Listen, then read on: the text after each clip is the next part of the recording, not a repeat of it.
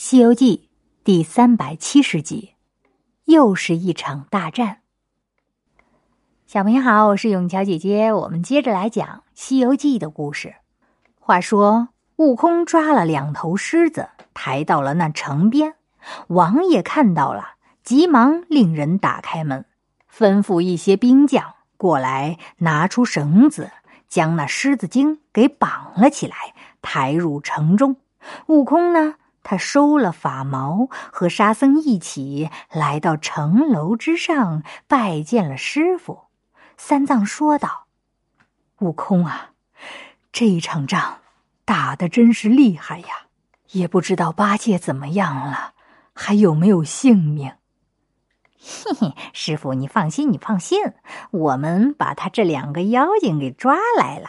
我想他们肯定也不敢伤害八戒的。明天早上，我们就用这两只狮子精把八戒给换回来。这个时候，那三位小王子就对着悟空磕起头来，一边磕头一边问：“师傅，刚才你们打的时候只是一个人，怎么你们回来的时候有这么多的和你一样的师傅呢？” 嘿嘿，这个嘛。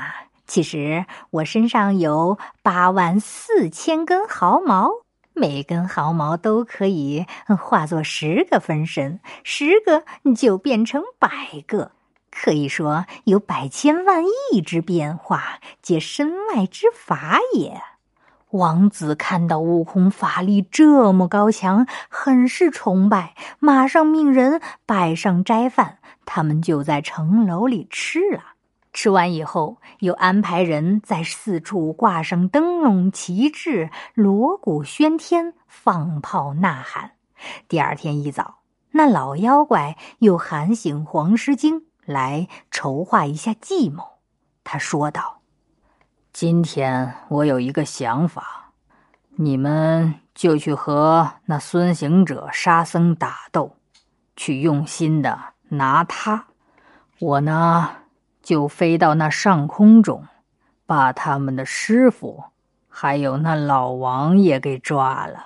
我抓了他们两个之后，就先回洞里。我去洞里等你们得胜回归。黄毛狮子领了命之后，就去找悟空他们挑战了。悟空和沙僧听到叫战，他们跳出城头，厉声骂道。哼，你这泼怪，快快将我的师兄八戒还给我，我就饶你性命；不然，我保证让你粉身碎骨。那妖精哪容分说？他们一起拥上来，把悟空和沙僧两个人围在一起。悟空和沙僧各使计谋，挡住这五个狮子，和他们打了起来。正打到热闹的时候。那九头老怪驾着云就来到了城楼之上，他摇摇头，吓得城里的文武百官、大小官员都滚下城楼，跑到城内藏起来了。这一边，三藏和王爷还没来得及跑，就被那妖怪伸出九张口，一张嘴巴衔着三藏，另一张嘴里是八戒。另外的嘴巴里还各自有大王子、二王子、三王子，还有那王爷，都给咬住了。这九头狮子衔了六个人，还有三张口是空着的。他用这三张嘴巴发声喊道：“我先走了。”这五只狮子知道他们的祖师得胜了，一个个欲展雄才，准备跑。悟空这才知道他们上当了，师傅被抓走了。悟空急忙喊住沙僧：“沙师弟，我们师傅被抓走了。”悟空一边说，一边拔出毫毛，嚼了嚼，吹了出去，变作千百个小行者，一拥而上，将那些狮子都给捉住了，还将那黄狮给打死了。这城里的官员们。见到这样，急忙都拿出绳子来捆这几只妖精。另外，王妃们也一个个哭了起来，对悟空下拜，祈求悟空去救王子和王爷。悟空非常的恼火，将那被打死的黄狮子拖了进来，让那些官员将这黄狮子剥了皮，六个狮子精牢牢的拴住，然后又命人取些斋饭来让自己吃，说是吃完之后就要休息，但是第二天会去救人的，保证没事儿。就这样，到了第二天早上。悟空带着沙僧驾起祥云，不一会儿就来到了竹节山头。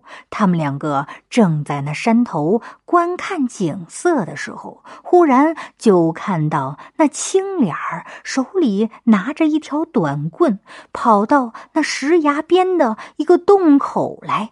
悟空喊道：“哼，哪里走？俺老孙来了！”吓得那妖怪连滚带爬的就爬上了崖谷，悟空和沙僧就紧紧的追了过来。但是追过来之后，却不见了那妖怪的踪影。悟空他们又在四处寻找，发现这里有一座洞府，那洞府外面有两扇花斑石门，那石门紧紧关闭着，门旁边立着一块石牌，上面写着十个大字。乃是万灵竹节山九曲盘桓洞。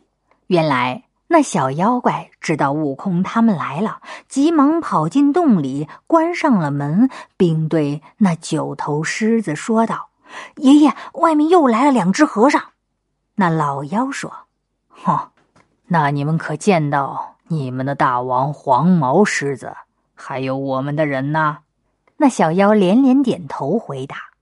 没有，没有，没见到别人，只见到两个和尚。我刚才在那山峰眺望的时候，就看到他们，于是我转头就跑，他也追过来了，我就把那洞门给关上了。那九头老妖听了之后，他好像明白了什么，低头半天没有说话，许久，他才滴下泪来，叫道：“哎呀，苦啊，苦啊！”我的皇师孙子死了，死了。想必我的其他师孙也都被抓走了，这仇怎么才能报呀？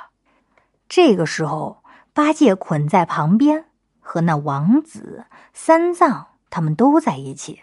当大家听到悟空他们来的时候，非常的欢喜。八戒小声的说。师傅别怕，师傅别怕，呃，殿下也别怕，殿下也别怕，我大师兄很快就来救我们了。八戒刚说完，就听到那九头妖吩咐道：“小的们，好好的在此看守住这些人，等一会儿，我把外面那两个和尚一起拿来，等候发落。”就这样。那九头老妖，他也不穿披挂，也没有拿兵器，大步就走出了洞外。这个老妖到底有什么本领呢？我们下一集接着讲。